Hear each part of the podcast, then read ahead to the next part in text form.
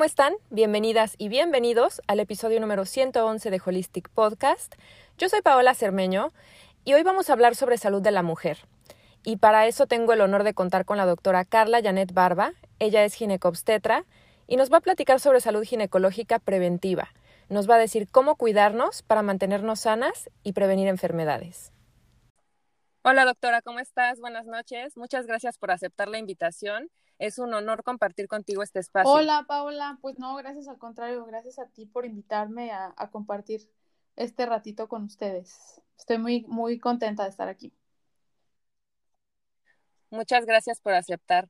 Eh, pues primero que nada me gustaría pedirte que te presentaras para que mi audiencia pueda conocerte. Claro, claro que sí, Paola. Mira, yo soy este médico cirujano y partero de la Universidad de Guadalajara. Ahí cursé mi licenciatura Posteriormente, este, cursé mi especialidad de ginecología obstetricia en el Hospital Civil Fray Antonio Alcalde y también tengo un máster en biología de la reproducción ahí mismo en ese, en ese hospital. Así que aquí estoy a sus órdenes para platicar de cualquier tema concerniente a esto, ¿no? Con toda la experiencia. Muy bien, pues eh, sin duda la mejor arma para evitar problemas de salud, pues es la prevención. Y sabemos que hay que hacernos la autoexploración y revisiones periódicas. Sin embargo, las estadísticas de cáncer de mama y de cáncer cervicouterino pues siguen en aumento, ¿no? Entonces, pues todo esto pone de manifiesto que no tenemos una verdadera cultura de prevención y por eso creo que es importante que abramos espacios como este con expertas como tú para que nos eduquemos sobre nuestro cuerpo y aprendamos a cuidarnos. Claro. Así que primera, como primera pregunta yo te diría, ¿por qué es tan importante realizarse un chequeo ginecológico y cada cuánto tiempo es recomendable hacerlo? Mira, Paula, es bien, bien importante eh, hablar del chequeo ginecológico porque en este vamos a tener la, o sea, el principal enfoque es la prevención. Y obviamente con todo esto, pues una detección temprana de, de cualquier enfermedad, de cualquier situación y además un tratamiento oportuno. Esto va a depender de cada etapa de, la vida de la mujer. Nosotros le llamamos la etapa reproductiva, o sea, empieza desde las adolescentes, eh, en la etapa donde, donde la mujer puede procrear, que es la etapa reproductiva, y posteriormente al final este, con la etapa del climaterio o menopausia, ¿no? Entonces hay que tratar de identificar, dependiendo de cada grupo, eh, alteraciones o enfermedades para darle un tratamiento oportuno, sobre todo como lo comentas, para prevención de, patologías más complicadas como lo son el cáncer de mama, que es el número, el cáncer número uno a nivel este, en, las mujeres.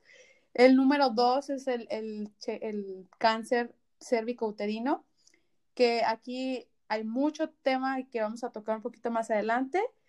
Y bueno, pues el cáncer de ovario, ¿no? Que, que es el más agresivo de todos, pero lo bueno de todo es que es el, el, de menor incidencia. Entonces, bueno, esa es, la, esa es la importancia de este chequeo ginecológico. Y bueno, la Organización Mundial de la Salud recomienda que este chequeo de manera general se haga anual. Y bueno, ya se va personalizando según, de cada, según cada paso cada caso particular, ¿no? Ya se va este, individualizando. ¿A partir de qué edad se debe empezar eh, uno a hacer el chequeo ginecológico? ¿A partir de los cuántos años? Paola, es una pregunta excelente porque lo ideal, o sea, en el mundo mágico y de colores, es eh, a partir de los 13 a los 15 años, es la edad ideal cuando la, adolescente comienza a tener esos cambios en su cuerpo y entonces este, comienza a ver eh, todo este tipo de, procesos hormonales y este, la menstruación como tal, es ahí cuando nosotros sería lo ideal este, intervenir para explicarle las cosas que son normales, las cosas que serían anormales. Eso sería una ideal, una consulta ideal. Sin embargo, con nuestra población normalmente siempre vamos al ginecólogo y no sé si, si tengas tú este, experiencia que solo vamos cuando necesitamos algo, cuando cuando tenemos algún problema. Cuando estamos ya enfermos, llegamos con el ginecólogo. Y no está mal, estamos ahí para servirles, claro. Pero eh, lo ideal sí sería como comenzar desde esta etapa, ¿no? Desde, desde el principio de, de estos cambios que, que, produce el cuerpo y esto con la finalidad de resolver todas las dudas, eh, tener, llevarlas y orientarlas acerca de temas diversos como higiene, anticoncepción, autocuidado eh, y sobre todo pues también en un tema súper importante que es la sexualidad, ¿no? Entonces, no nosotros no vamos a, a, hacer, a promover sexualidad, sino vamos a, a llevarlas de la mano a tener una salud sexual, este, pues una, así, una salud sexual, ¿no? Este, claro, todo eso va a ser dependiendo de la edad de cada, de cada paciente. No vamos a ser imprudentes tampoco, ¿no? O sea, no vamos a llevar a la paciente por, por lugares donde no, sino que vamos a informarla y vamos a, a darles la herramienta, la información que es súper, súper importante para la toma de decisiones posteriores que tienen que ver con que se permanezca esa salud, ¿no? O sea, ahí podemos abordar a los papás acerca de las vacunas contra virus de papiloma, etcétera. Bueno, se pueden hacer muchísimas intervenciones cuando iniciamos en esta etapa. Cuando ya nosotros este, iniciamos más adelante, bueno, se hace lo que se puede, ¿no? Ya dependiendo de la edad, pero bueno, eso sería como la edad ideal y así cada año. Uh, podría ser que si la paciente está sana y sin ningún problema, podemos hacerlo hasta los dos años y ya cuando una vez ha iniciado vida sexual activa esa, esa persona, entonces ya ahí sí se recomienda iniciar con los chequeos cada año, este, de, con detección oportuna de cáncer y todo ese tipo de cosas. Entonces, ahí no sé si se resolvió la pregunta, Paula. Claro que sí, doctora. Debemos empezar a cuidarnos desde que nos convertimos en mujeres y hacernos estos chequeos una vez al año. Y yo creo que a las madres, pues, nos concierne fomentar esta cultura de la prevención desde muy temprana edad con nuestras hijas. Sí, como tú lo mencionas, Paula, la prevención es la herramienta más importante que tenemos y de, de hecho no solo la, la salud ginecológica, sino en general, en general. toda la salud estamos eh, y los médicos estamos tratando de orientar a la población, a toda la gente, para que todo esto sea para que la prevención sea un, tema importante y todos podamos enfermarnos menos, ¿no? Que es lo que sería lo, ideal. Así es. Exacto. ¿Y en qué consiste o en qué debería consistir un chequeo ginecológico? Bueno, mira, eh, cuando llegas a la consulta por primera vez o las mujeres que ya han acudido con nosotros, bueno, eh, consta de un interrogatorio. Este interrogatorio, bueno, se preguntan cosas completamente personales. Eh, todo esto, por ejemplo, se comienza con el nombre, la escolaridad y todo esto. Posteriormente, antecedentes familiares de enfermedades para ver si hay algo en lo que pueda ser ahí heredado. Este, también se continúa con, con algunos hábitos alimenticios, este, de ejercicio y además también hábitos como el, el, tabaquismo, el alcohol o las drogas, ¿no? Eso es un interrogatorio mm, y más completo vamos a llegar al punto en el que preguntamos enfermedades, algún medicamento que se estén tomando, hospitalizaciones y, y nos vamos a ir de lo general a lo particular en la, de la situación ginecológica. Vamos a preguntar método anticonceptivo, inicio de vida sexual, ciclos menstruales, qué tan, qué tan largos, tan cortos y, vida sexual. Entonces se vuelven un poquito las preguntas cada vez más, dijeran las personas, más incómodas, pero para nosotros son una herramienta bastante, bastante importante porque de ahí partimos nosotros a, a hacer nuestro criterio y, poder este, enfocar, ¿no? Eso sería por la cuestión del, del interrogatorio. Después tenemos la segunda parte, que es la exploración física, donde, bueno, primero vamos a, dar un chequeo general de pulmones, corazón, ojos, lengua, de, repente cualquier, o sea, alguna cuestión enfocada ya a las preguntas previas, ¿no? Por ejemplo, si me dicen la paciente estoy enferma del corazón, bueno, voy a auscultar su corazón para tener una claridad de qué está pasando ahí, ¿no? Este, un poquito y nos vamos a enfocar, sin embargo, no, no va a ser como que el enfoque completo en esa zona. Y ya nos vamos a ir a, la, ahora sí, a nuestra área ginecológica, donde vamos a tener una revisión mamaria y una revisión externa de los genitales y además este, una revisión pélvica, ¿no?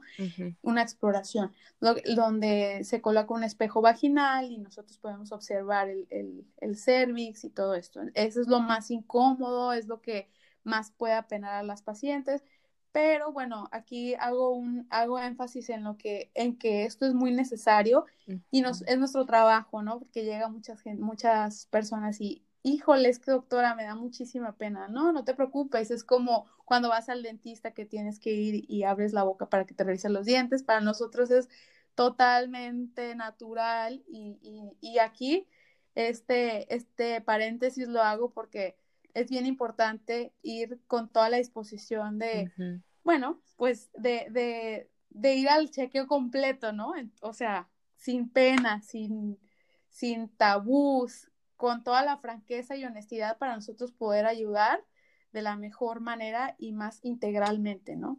Sin ocultar información y todo esto. Entonces, y el final es, de los estudios eh, es el hecho de realizar, ahora sí, ahí mismo, la citología exfoliativa o lo que la gente conoce mucho como el Papa Nicolau. Eh, el famoso, el Papa, famoso Papa Nicolau, exacto. La colposcopía en caso de necesidad. La colposcopía es para la detección de virus de papiloma también. Ya ahí se, realizará o no, dependiendo de cada caso, un ultrasonido de mamas y un ultrasonido de útero y de ovarios. Ya la mamografía se indica a partir de los 40 años y esa no se haría en el consultorio. Generalmente esa se, se manda a un estudio de radiología para que se realice, ¿no? Pero bueno, ese es a grosso modo las, lo que, en lo que consistiría la el interrogatorio, la exploración física y la realización de estudios como los que acabo de mencionar, ¿no? Más o menos ahí. Qué importante esto que comentas, doctora, porque muchas mujeres no se realizan un chequeo ginecológico por pena. Por supuesto que tenemos nuestro pudor y quizá no sea la experiencia más cómoda o agradable, pero unos minutos de incomodidad nos pueden evitar muchos problemas de salud e incluso nos pueden salvar la vida. Así que creo que tenemos una gran labor de educar en salud y de ir rompiendo estos tabúes. Y si supieras qué tristeza me, llega a dar cuando hay mujeres que llegan ya con un cáncer instaurado de cervix, ya está avanzado o y de repente les digo, bueno, ¿y por qué no viniste antes, no? O sea, te tocaba hace cinco años, cuatro años, dos años tu, tu revisión y, y me dicen, doctora, es que por vergüenza, por vergüenza. Y qué triste es que por vergüenza una mujer padezca una enfermedad tan, o sea, tan complicada, ¿no? Y, y dices, y ella misma me imagino pensará, híjole, ¿por qué no lo hice antes? ¿Por qué no vine antes, no? Entonces, para evitar arrepentimientos, pues bueno, acordémonos de ir y hacernos nuestro tomar acción y de tomar acción, exacto. Si no lo olviden hacerse su chequeo por lo menos una vez al año. Y bueno, ¿cuáles son algunos de los problemas ginecológicos más comunes con los que tú te encuentras en tu consulta? Bueno, mira, de las, la principal así que yo creo que es la básica, las infecciones vaginales, que de repente la molestia, el mal olor, ¿no? Que nos lleva al médico. Bueno, esa sería una de las principales. Otra, alteraciones en el ciclo menstrual. De repente, este, híjole, tengo un spotting o no me ha bajado o tengo, me ha durado menos días o al contrario, no tengo una hemorragia. Entonces, todas esas alteraciones en el ciclo menstrual es bien común que, que lleguen con nosotros.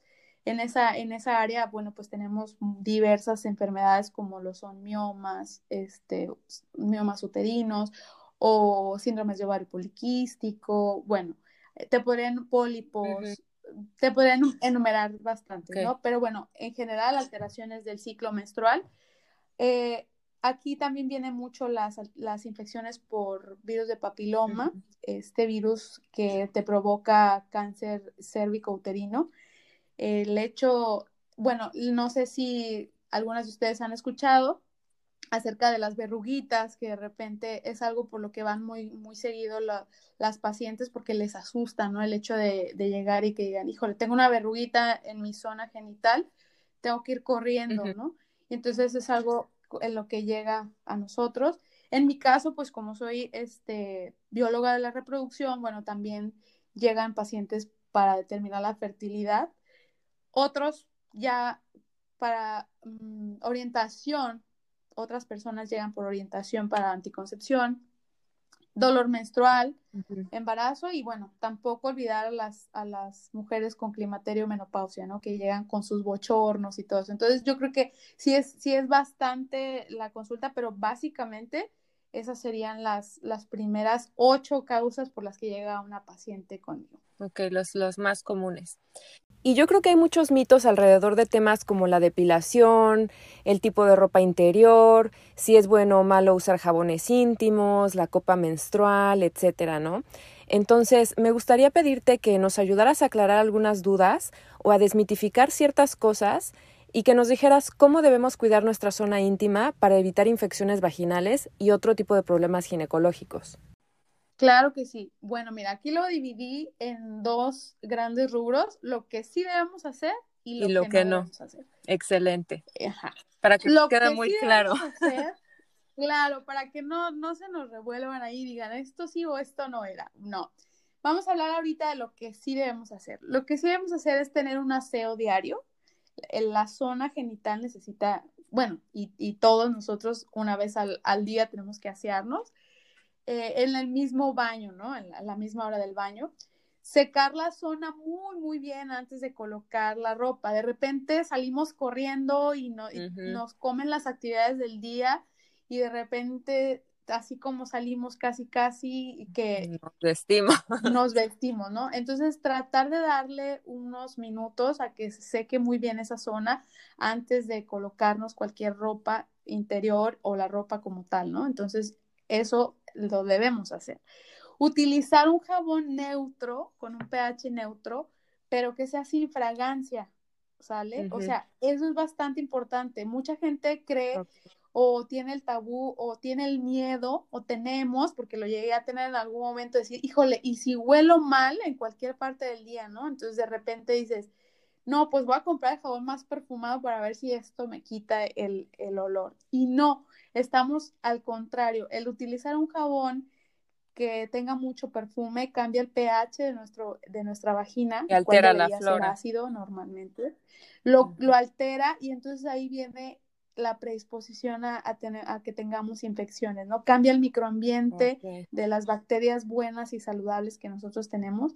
Entonces, ahí es cuando hay un problema y ahora sí nos enfermamos, ahora sí nos da un mal olor, pero ahora sí por una bacteria, ¿no? Entonces, es bien importante el no utilizar un jabón con mucha fragancia. Ok, un jabón neutro con pH neutro. Ajá, o hasta pura agua en algunas ocasiones. O sea, la vagina tiene una manera de, solita limpiarse. Exacto, no necesita nada, o sea, no necesita nada que nosotros introduzcamos, pero eso vamos a hablarlo en las cosas que no debemos usar. Ahora, el cambio de ropa interior pues también debe ser diariamente. Utilizar la ropa interior de algodón. ¿Por qué? Porque ayuda a que transpire la zona y no esté bastante húmeda ni bastante este, mojada o sudorosa. Y eso nos provoca, nos podría provocar también una este, infección, ¿no? Sobre todo por hongos, si no utilizamos. No está mal utilizar de vez en cuando, porque no? Ropita, este, bonita, claro. De encaje. no hay ningún problema. Sin embargo, que esta no sea nuestra ropa de uso diario, ¿no? O que si sabemos que vamos a estar por mucho tiempo este, en, fuera de nuestra casa, pues no, no podemos utilizarla. Este, o si está haciendo mucho calor ese día en, en, los lugares donde estamos frecuentando, entonces también tratar de que ese día utilizar ropa interior de algodón más bien. Eh, Utilizar preservativo en caso de, de, bueno, cuando las mujeres, este, para evitar más bien enfermedades de transmisión sexual, virus de papiloma y entre otras, VIH y muchísimas que podríamos enumerar, bueno, el utilizar el preservativo nos va a ayudar a tener un área ginecológica adecuada, ¿no? Eso, bueno, claro, dependiendo de, de, de, de la pareja y de, y de muchas otras cosas, pero bueno, de las prácticas sexuales de, cada, práctica sexual, pero el utilizar preservativo va a ayudar a que se mantenga saludable nuestra vagina. Otra cosa, durante el periodo menstrual, durante el periodo menstrual aquí eh, es importante, ahorita está muy de moda el hecho de, utilizar la copa menstrual, que de hecho es algo muy saludable, ayuda con el medio ambiente también, las que somos pro ambiente, este, las utilizamos. Eh, la copa menstrual es una herramienta bastante, bastante buena. Suele ser un poco incómoda al principio porque no sabes cómo colocarla y todo esto, pero bueno, un lavado adecuado, una desinfección previa de la colocación de la copa menstrual y lavado de manos, claro, cuando nosotros estamos manipulándola. Eh, esto nos va a ayudar a, que no haya infecciones, ¿no? El, y si no utilizas una copa menstrual y estás este, en, el periodo de menstruación, bueno, hay que cambiar la toalla o el tampón eh, a un máximo de ocho horas, no más de ocho horas, este, tener una toalla sanitaria o un tampón dentro de nuestra vagina, porque lo que está produciendo es que las bacterias eh, se empiezan a reproducir, las bacterias, ya que la zona completa no está estéril, porque está cerca el, el ano y bueno, aunque somos limpias la mayoría de las mujeres y todo, la zona por estar contigua provoca que haya proliferación de bacterias y es algo normal. Entonces, si no, si no nos estamos cambiando frecuentemente la toalla sanitaria o el tampón, podríamos, podría suceder que se llegue a provocar una infección, ¿no? Este, entonces, y ya requiriendo alguna otra situación. Si tienen alguna, eh, alguna de ustedes que nos está escuchando, algunos juguetes sexuales, bueno, también es bien importante el almacenaje y la higiene, el lavado adecuado de todo este tipo de, juguetes para prevenir este, cualquier otro, este, otro problema, ¿no? Y aquí quiero tocar un punto bien importante, Paola, porque como ya les platicaba hace ratito, la, el primer cáncer en el que nosotros estamos tratando de incidir lo más que podemos, porque la incidencia está creciendo cada vez más, es el cáncer de mama. Entonces aquí la autoexploración de mamas es una cosa increíblemente importante, donde no sabes qué bendición o cómo le podemos llamar, que perfectamente, eh, o sea, es una herramienta que nos ayuda a detectar a mujeres que llegan a la consulta y dicen, tengo una bolita. Independientemente de, que, de qué es lo que sea esa bolita, llegan y eso me da bastante gusto porque quiere decir que la mujer se conoce. Y aquí Exacto. Que te estás y la recomendación muy, muy importante es que durante tu periodo, perdón, durante tu ciclo menstrual, escojas una fecha aproximada más o menos donde no estés menstruando y donde no tengas molestias en tus mamas, porque de repente sabemos que previo a, la menstruación, algunas mujeres experimentamos este eh, dolor de nuestros senos y todo esto, ¿no? Entonces, cuando no sea molesto, más o menos por ahí de la mitad de nuestro periodo, cuando nos estemos bañando, darle dos minutos más al baño y tratar de que con el jabón y todo esto empezar a conocer nuestros, nuestras mamas. Todas las mamas son diferentes.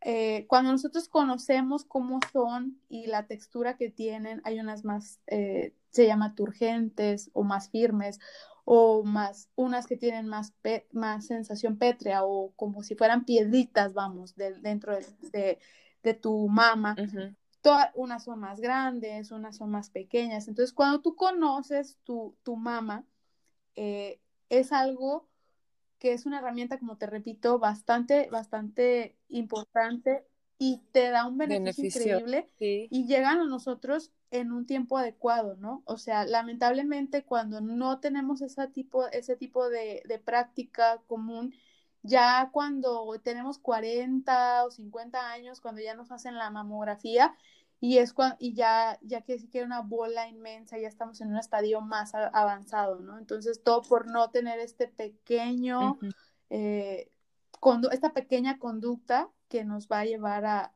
la prevención o a la detección oportuna, ¿no? Que es lo, más importante. Entonces, esto es lo que sí debemos hacer. ¿Sale? Y lo que no, aquí vamos a enumerar. La, la hay muchas mujeres que utilizamos durante nuestro periodo menstrual tampones o toallas femeninas y eso está muy bien, ya mencionamos los beneficios de, la, de la copa menstrual que va sobre cualquiera de estos. Lo ideal es utilizar la copa, pero hay muchas mujeres que no, yo he escuchado y me dicen, ¿sabe qué doctora? Es que no me gusta, no la siento cómoda a la hora de la colocación y el retiro, porque en teoría no se siente la copa menstrual. Una vez ya colocada, no se siente. Pero el hecho de estar manipulando la zona para colocarla, para sacarla, de repente cuando la copa se llena ya de sangre y al cambiarla, para muchas mujeres no es lo más higiénico o no higiénico, sino lo más, no, no se sienten cómodas, exacto. Entonces, por no sentirse cómodas, no, no la prefieren. Y eso está, es totalmente válido, ¿no? Eh, pero bueno, si ya vamos a utilizar los tampones o las toallas femeninas, como ya comentamos, aparte de cambiarlas frecuentemente, vamos a escoger algunas que no sean perfumados. Eh, sería bastante importante. De repente hay este, toallas sanitarias con olor a manzanilla y bueno, diversas cosas. No serían las ideales. Mientras más planas, eh, o sea, mientras más este, sencillas sean, y hay unas que son más de algodón que otras de plástico. Entonces yo creo que vamos a experimentar ahí, buscar la, la más ideal para nosotros. Hay algunas marcas que son de algodón para que ahí chequen entre ustedes, sobre todo en México, que es donde, donde este, tengo más conocimiento más amplio, eh, podemos encontrarlas. Y si no, si nos están escuchando y no, no son de México, bueno, lo que podemos, lo, ustedes pueden verificar ahí en, la, en la etiqueta dice de qué material está hecho, ¿no? Entonces, lo ideal es que sean de algodón. Otra cosa que no, que no hacemos, y no sé si muchas mujeres, este, y me ha llegado a tocar y me toca, que muchas mujeres me lo comentan, es que utilizan un, un pantiprotector diario solamente como que creen que por higiene o porque de repente hay pérdidas de pipí o de alguna, de alguna forma, ¿no? Entonces, no, lo ideal es no utilizar un, pantiprotector diariamente. Solamente se debe utilizar cuando sea necesario, esto es cuando hay algún desecho vaginal, eh, sangrado vaginal escaso eh, o, o cuando, pues sí, por X o Y tenemos que salir y, y tenemos pérdidas, de repente, pues si nos tenemos que poner un pantiprotector para no tener algún accidente, está perfecto, pero regresando a casa, se, lo, se quita y, y vuelve otra vez la zona del, a volver a la normalidad, ¿no? Lo ideal es no utilizar pantiprotectores diarios. Otra cosa muy importante, las duchas vaginales están contraindicadas porque, como les comentaba anteriormente, la vagina tiene un mecanismo por el cual ella sola se limpia. Y cuando nosotros utilizamos duchas vaginales, lo único que hacemos es arrastrar todas las bacterias de la parte externa y de la parte inferior, todas esas bacterias que no son buenas, y las arrastramos hasta el cuello del útero y a veces llegan hasta dentro del útero y pueden llegar a la pelvis.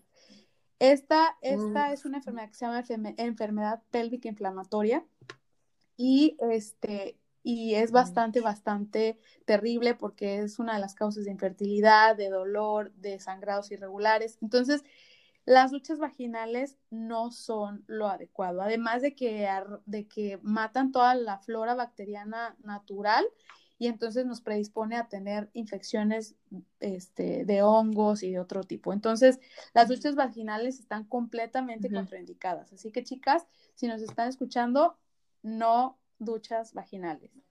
Totalmente no. Al igual que los tampones, bueno, los jabones que ya hablábamos, de no usar jabones perfumados ni desodorantes.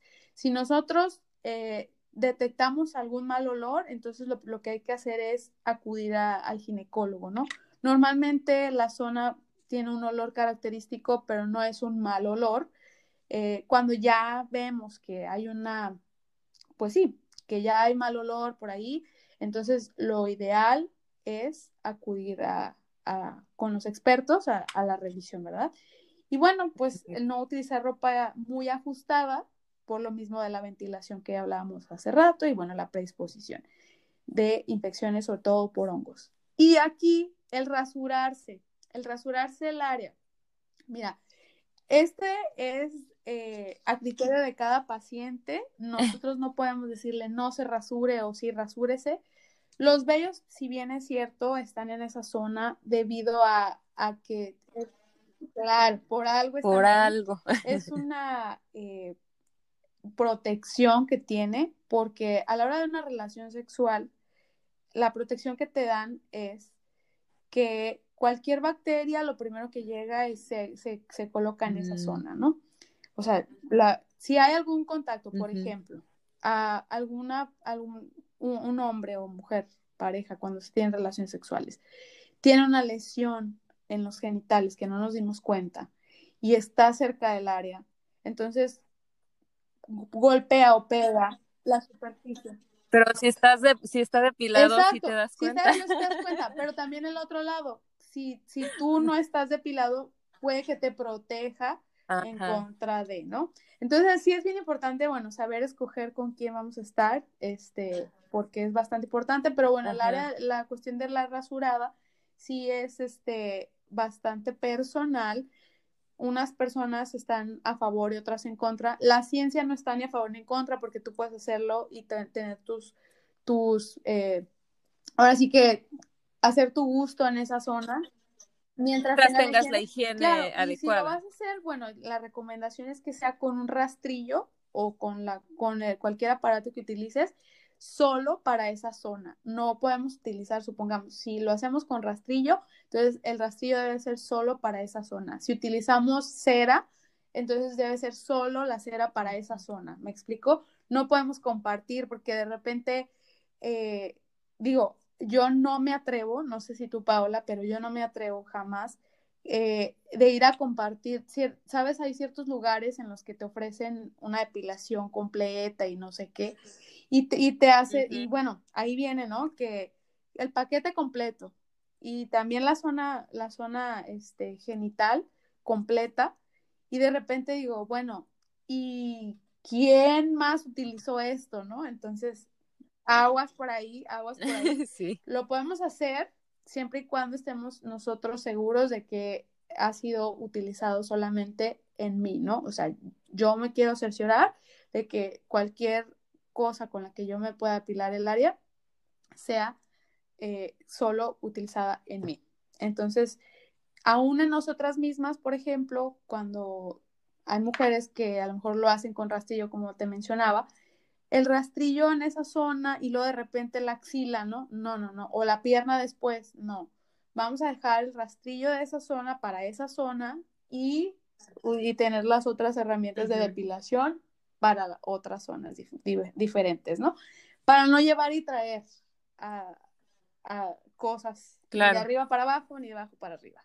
Este, entonces, eso sería los cuidados ginecológicos generales, ya si alguna de las, de las mujeres que nos están escuchando pues tuviera alguna duda o algo así, anótela antes de ir a su médico y este y platíquenle sus dudas, que para eso estamos nosotros para para comentar con ustedes todas las dudas.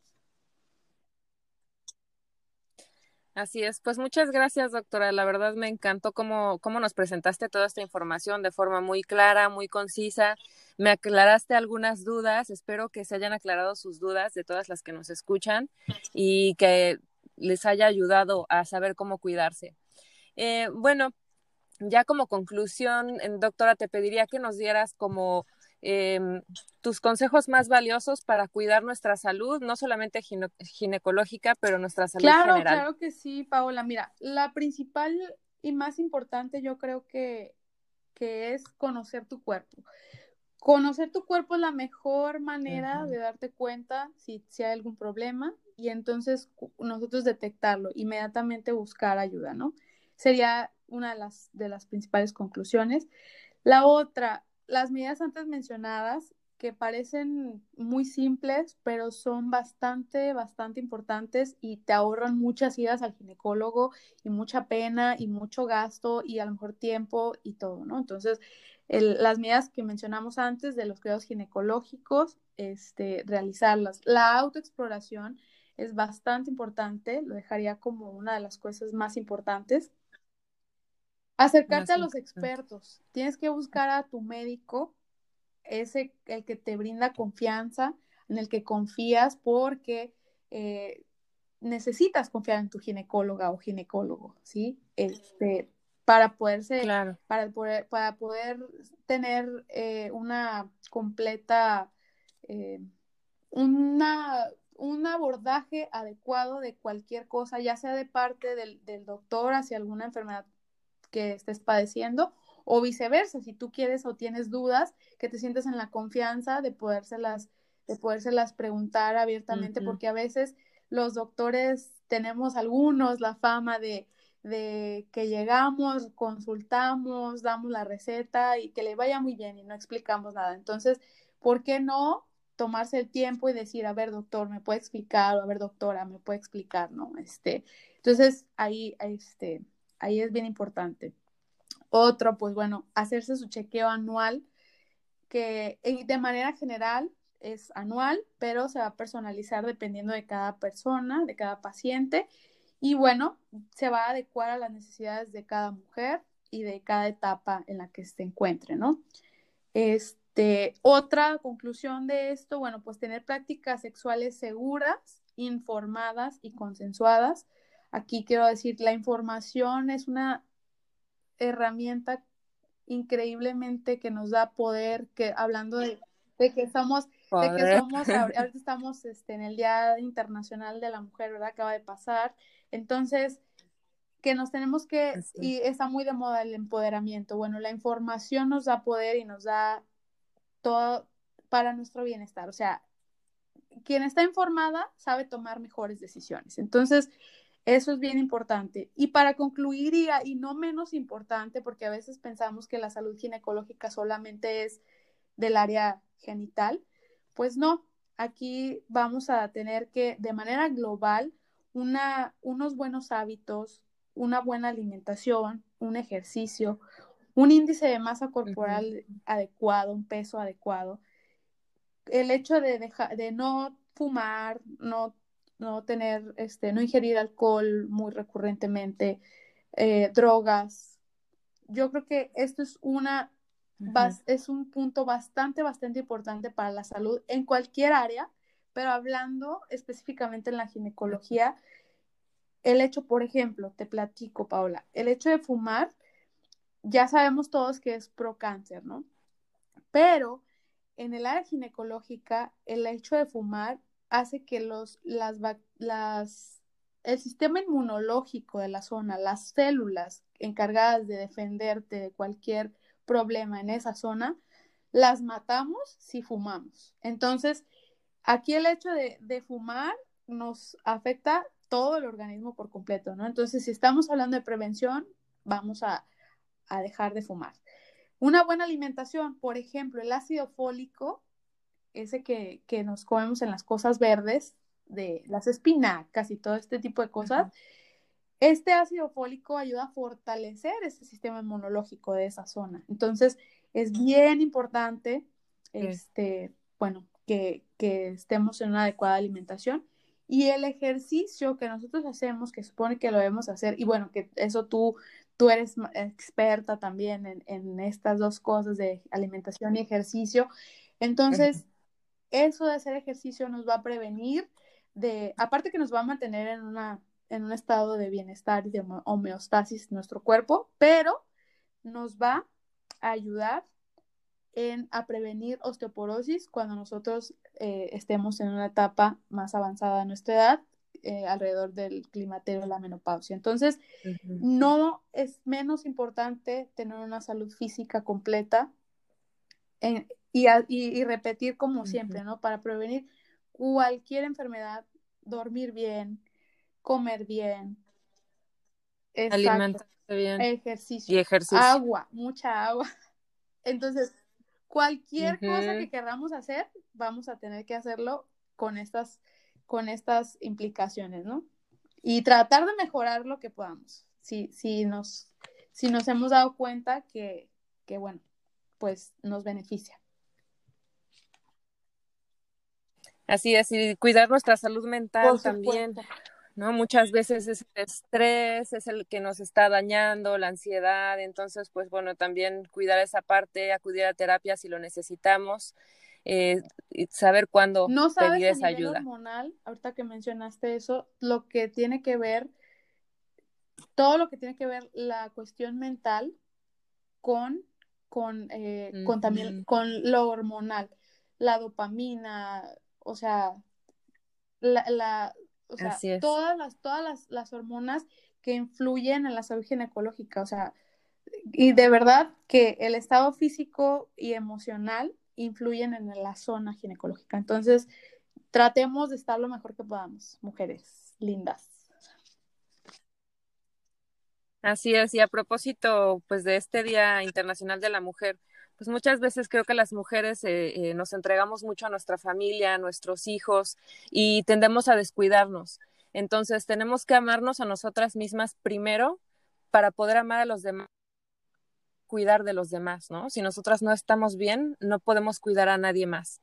Entonces, pues no nos descuidemos, a, pesar de que eh, estemos pues con trabajo y atendiendo a los hijos y atendiendo a la familia, no podemos descuidarnos. Tenemos que poner nuestra salud en primer lugar y, cuidarnos y, difundir esta cultura de la prevención. Y, a pesar de que en estos momentos las mujeres tenemos mil y una actividades entre las cosas del hogar, nuestros hijos o, o por ejemplo también las, la actividad laboral y todo esto, sí debemos de, de enfocarnos en nosotros, como tú dices, primero para poder ayudar y cuidar a los que queremos, ¿no? Y, y este, y sobre todo, pues bueno, para nosotros llegar lo, lo mejor que podamos a nuestra, a cada etapa de nuestra vida, porque cuando lleguemos a, a las últimas etapas de nuestra vida, vamos a llegar, vamos a pagar la factura de todo lo que hicimos o de todo lo que no, o de lo que no hicimos. Toda la vida. Entonces, aquí tarde que temprano pasa tarde que temprano cuerpo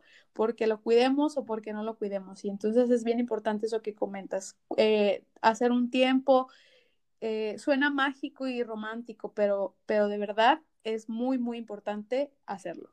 Y, y, este, y pues para poderle brindar a, a, nuestros seres queridos, a nuestros hijos, familia, esposos, eh, las que son casadas, tienen hijos, y a nosotras mismas, ¿por qué no? Darnos ese, ese, ese tiempo, ese chiqueo de nosotras mismas, ¿no? Que, que no dejarnos a un lado, independientemente tengamos o no tengamos hijos, tengamos o no tengamos pareja, tengamos o no tengamos este, familia, eh, trabajemos o no trabajemos, aquí todas valemos y necesitamos cuidarnos.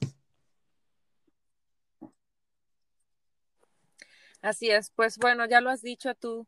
Eh, muchas gracias, doctora, por todo lo que nos aportaste. De verdad que es valiosísima toda la información que compartiste con nosotras.